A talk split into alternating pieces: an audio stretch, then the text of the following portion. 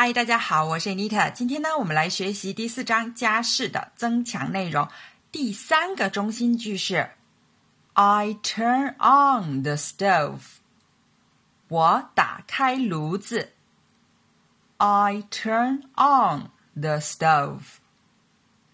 下面，请大家以第一人称 I 为主语，说出接下来的三个动作：烧开水。I boil some water. I boil some water. 把水倒进杯子里。I pour the water into a cup. I pour the water into a cup. 把两小汤勺的可可粉放进杯子里。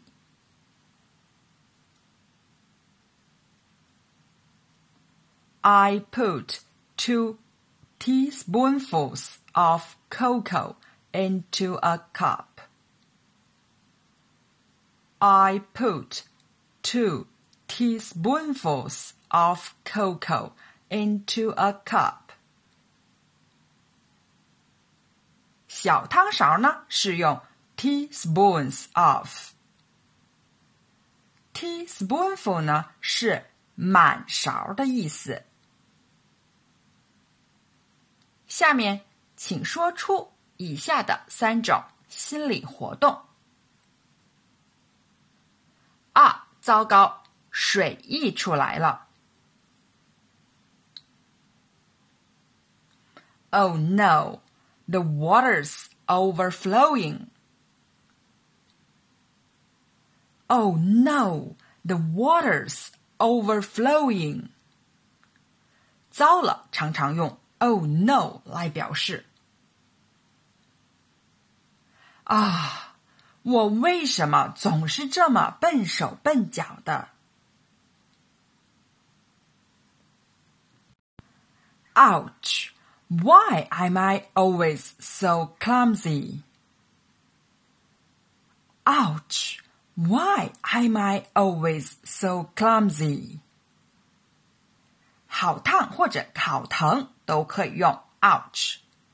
笨手笨脚常用 clumsy。我真喜欢可可的味道。 I just love the taste of cocoa.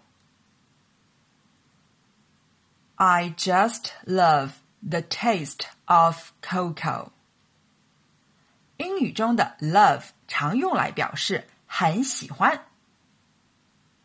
好，今天的内容就到这儿了，谢谢大家的学习，我们下节课见。